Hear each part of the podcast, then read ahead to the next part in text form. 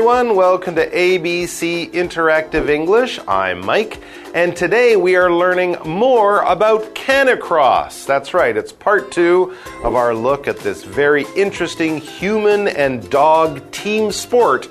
And as the title says, it is a team sport like no other. It's kind of true, really. There are, of course, other sports that people play with their animal friends, and dogs, of course, are one of those. You might have seen people running around with their dogs as the dogs run through tunnels or weave through cones in a, in a gymnasium or something like that. I've seen people in the countryside playing with dogs. They get the dogs to jump into the water and swim after things. These are kind of like showing off the skills of the dog. And of course, horse and human sports have been popular for millions of, well, not millions, thousands of years. We have horse jumping, we have horse racing. Of course, people have been using horses in warfare and other things like that. But a dog human cross country running sport like Canicross is quite unique and quite new. Unfortunately, I don't have a dog. I have a cat at home, and I'm thinking that catacross. I don't know if that's a sport. I don't think it will ever be a sport because cats are very interesting. They will only exercise if they want to exercise, and usually they don't want to exercise. I think if I took my cat to the park and tried to get it to run with me, it would probably lie down on the grass and have a nice long nap. So it would not be a very good team member for the sport of catacross. So that's why we'll stick with canicross and we'll do the sport with dogs, because dogs certainly are not as lazy as most cats. Let's get back into canicross.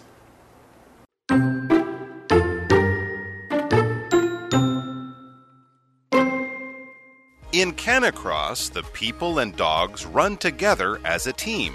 The dogs lead the way, but the people are the drivers. They call out directions from behind.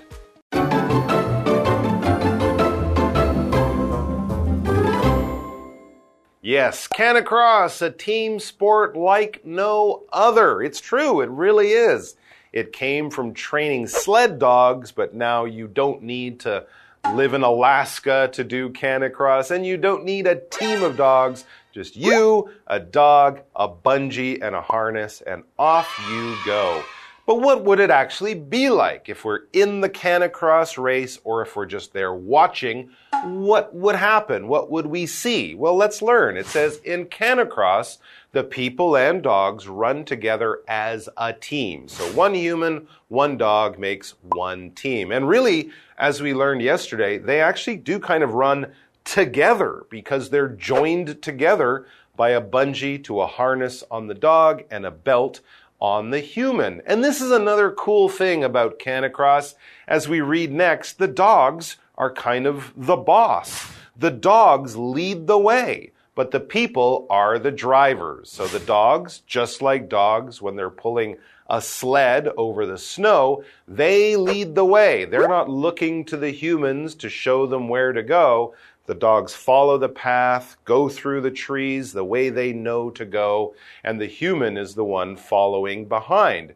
If you're out in front, if other people are following you, you are leading. All right. So to lead, and here you are not really talking about being a leader. We're just talking about being the person in the front who everyone else is following. If you see a bunch of kids walking down the street, the teacher is probably leading those kids. Or if you see a tour guide in a popular place like Taipei 101 or a famous museum, the tour guide will be leading all the tourists. They might hold something over their head to show where they are, and everyone will be following along just like the baby ducks follow the mother duck as she leads them across the road or something like that. So the dog is in front the human is following, the dog is leading. But the human does have an important job. And also, this is really interesting, communication between the human and the dog becomes very important. As it says, they, That's the human. They call out directions from behind. So it might be fast, slow, I don't know, left, right. They might use special sounds or special words that they use. Horses, of course, can be controlled in similar ways. Um, but with a horse, you can also pull on its head and guide it with your legs. With a dog, I guess you're just using your voice to get the dog to go in the right direction as the human follows behind. Direction, this is a noun and it basically means where are you going? Which way are you facing or which way are you moving? If you're using a map or a GPS to try to get to a place you don't know, the map or the GPS will show you the right direction. We can talk about specific directions north, south, east, west, left, right. These are directions, but no matter where you are, you're going in a different direction. Sometimes it's just straight, sometimes you'll change direction and go left or right or something like that. If you don't know where you are, someone will have to give you directions or tell you the right way to go. And behind, this is one of those adverbs we use to talk about where things are. Behind is in back of you or in back of me. In front and behind. You can't see your back because your back is behind your eyes and your eyes can't reach back there. Or if you're walking down the street at night and someone is behind you, ooh, it might make you a little bit nervous, but I'm sure it's just a person practicing Canicross or maybe not. All right, let's take a break and then we'll be back with more about this very interesting sport.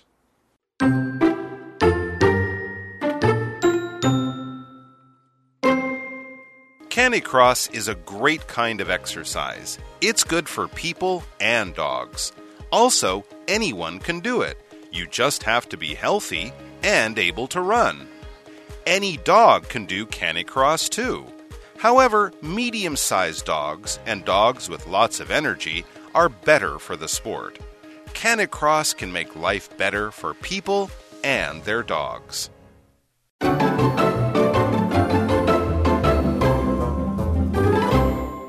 All right, so Canicross is a sport that humans and dogs team up together to run through the countryside and try to win the race.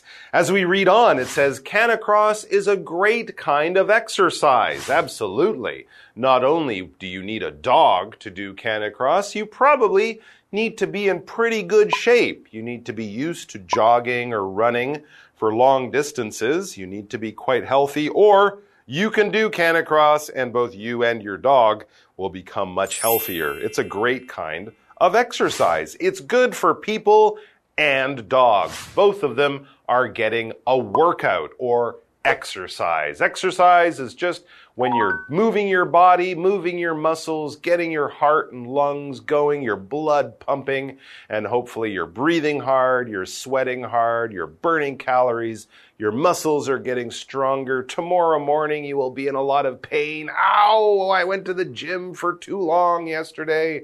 I got too much exercise. But if you stick with it, you will feel healthier and stronger in just a short while. Of course, doctors tell us that exercise is very important. Having a good diet and getting exercise are the two important things you need to be healthy. Also, it says about Canicross, anyone can do it.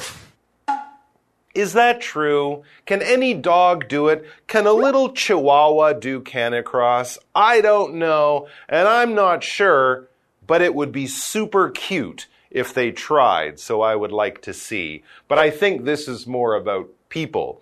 Anyone can do it. That's right. It you don't have to be an expert with dogs. You don't have to be the healthiest person in the world. Absolutely not. If you do it, you and your dog will both get healthier. As it says, you just have to be healthy and able to run. Really, it's not a hard sport to get into. But yes, you would want to be somewhat healthy. When you're healthy, it means your body is in good physical shape.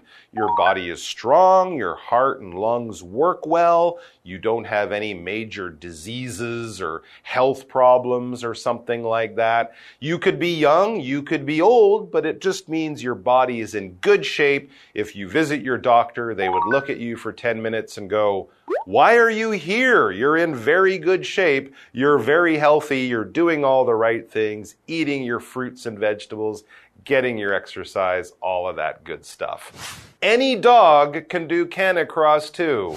It just said it. I'm still not sure that a chihuahua, which can be like this big, would be the perfect dog. And it actually kind of says there are certain dogs which would be better for canicross. Maybe chihuahuas are not in that category. So any dog can do canicross too. However, medium sized dogs and dogs with lots of energy are better for the sport.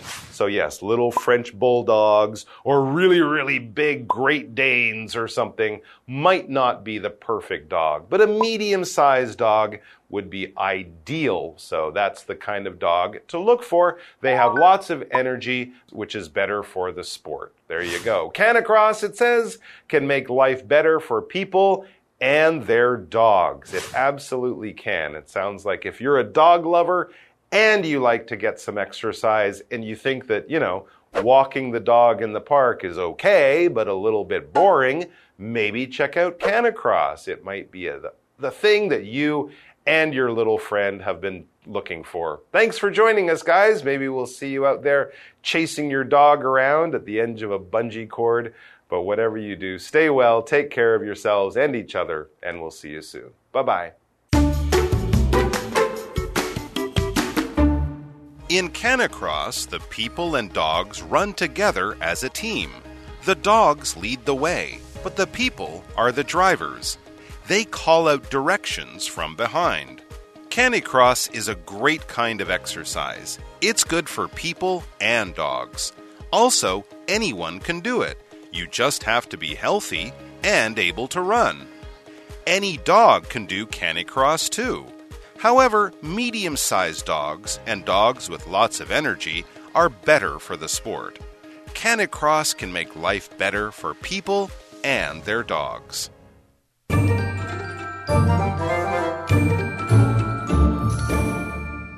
Hi, I'm Tina。我们来看这一课的重点单字。第一个，lead，lead，动词，带路、引导。它的三态是 lead, led, led。 The tour guide will lead us through the forest。导游将带领我们穿越森林。下一个单字，behind，behind，副词，后方、向后。I looked behind and there was an injured dog in the corner. 我回头看，发现角落有一只受伤的狗。Injured 指的是受伤的。下一个单词 exercise，exercise 名词，运动、锻炼。 Regular exercise is important，规律运动非常重要。最后一个单词 healthy，healthy 形容词，健康的。She keeps a balanced diet to stay healthy，她均衡饮食以保持健康。Balanced 指的是均衡的。接着我们来看重点文法。第一个 call out，大声喊叫、呼喊。我们来看看这个例句：I heard someone calling out for help。 我听到有人大声呼救。下一个文法：A is good for B，A 对 B 有益。Good 在这里表示有益的。我们来看看这个例句：Reading is good for you，阅读对你是有益的。课文中第三段的 A is better for B 指的是 A 更适合 B，这也是相同的一个句型。Better 是 good 的形容词比较级，指的是较好的。我们来看看这个例句：Older kids are better for this class。年纪大一点的孩子比较适合这门课程。最后一个文法：Somebody is able to 加动词，某人能够做某件事情。也可以用 somebody can 加上动词，表达相近的语义。able 是形容词，表示有能力的。我们来看看这个例句：Eddie is able to speak many languages。也可以说成 Eddie can speak many languages。Eddie 能够说多种语言。以上就是这一课的重点单词跟文法，回去记得复习哦。我们下一课再见，拜拜。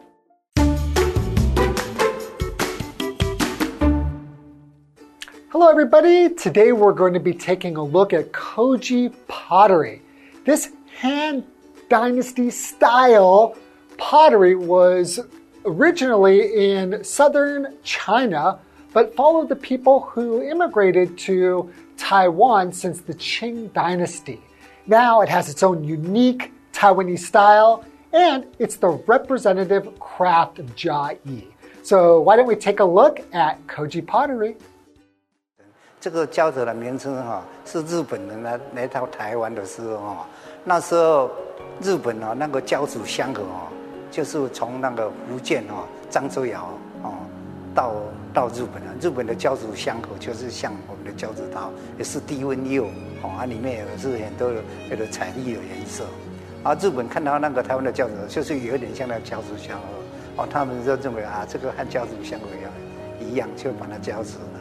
啊，教主这个名字是一个地名，就是越南的，因为当时哈中日哈是禁禁印，所以哈很多陶瓷送到日本都不敢说是中国啊，从那个福建漳州来的，都说啊这个是教高级狗来啊教主狗教主狗了，所以他们认为那时候是教主香河。啊，日本很重视这个文化，我们以前都是拢拢拢南藤啦、九藤的啦，啊，比王啊，啊，日本说就是就是教主陶。而且日本的创立的时候，哈，有也也有说是因为当时的集散地都是嘉义，哦，说把它当当做猪头烧、嘉义烧，哦哦。Koji pottery is a type of multicolored pottery made using a low temperature firing method. It originated from the Han Dynasty style pottery of southern China. Long ago, Koji pottery was used to make porcelain works, statues of deities, wine bottles, and temple decorations. Since the Qing dynasty, many people began moving to Taiwan. Society became more prosperous by the day. This also drove the need for the construction and restoration of temples. As a result, pottery makers from Fujian and Guangdong came to Taiwan. After being passed down from generation to generation, the art of Koji pottery has developed its own unique style in Taiwan. 胶子它为什么有三美呢？第一个美就是它雕塑之美。那个再来是彩釉彩彩釉之美， 这个整个汉中的陶瓷没有彩绘那么那么华丽的。这十九世纪大概彩绘最漂亮的文化是在台湾，因为道光以后台湾的庙宇比较有钱，所以一流匠师是在台湾做的，啊，是不是呃雕塑彩绘出名？再来就是这是什么故事之美？这每每个都有故事。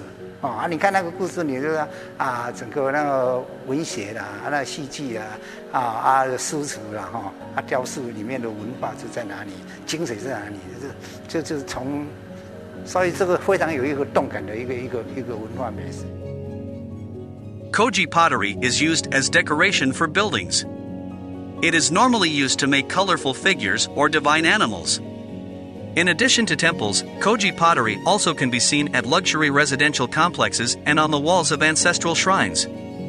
The themes of Koji pottery usually represent historical events with educational significance. No matter the subject, Koji pottery reflects the values and cultures of people in Taiwan. Koji pottery is Chiayi's representative craft. The development of Koji pottery in Chiayi can be attributed to Ye Wang. He was a Koji master born in Chiayi in 1826. His artwork was diverse and delicate. Because of Ye Wang's outstanding techniques, Japanese artists began calling Koji pottery Chiayi ware. Taiwan's Koji pottery can be roughly divided into two schools. One is the school of gemstone glazing, led by Ye Wang. The other is the school of watercolor glazing, led by Hong Kuan Fu. These two types of glazing methods have their own distinctive features. Gemstone glazing produces bright, stable colors. And watercolor glazing offers deep and warm colors after firing. At the Chiayi City God Temple, you can enjoy these two schools' works. The process of making koji pottery contains the following eight steps. Step 1 Drafting. Drafting can ensure a degree of accuracy when making koji pottery. Step 2 Kneading. The purpose of kneading is to increase the plasticity of the clay. Step 3 Shaping. The greenware, or unfired pottery, that's shaped by hand is usually used for temple decorations. Step 4 Hollowing. In order to get even heating, greenware needs to be hollowed out. Step 5 Drying. After being hollowed out, it needs to be dried in a cool, ventilated place. The time it takes to dry depends on the size of the piece.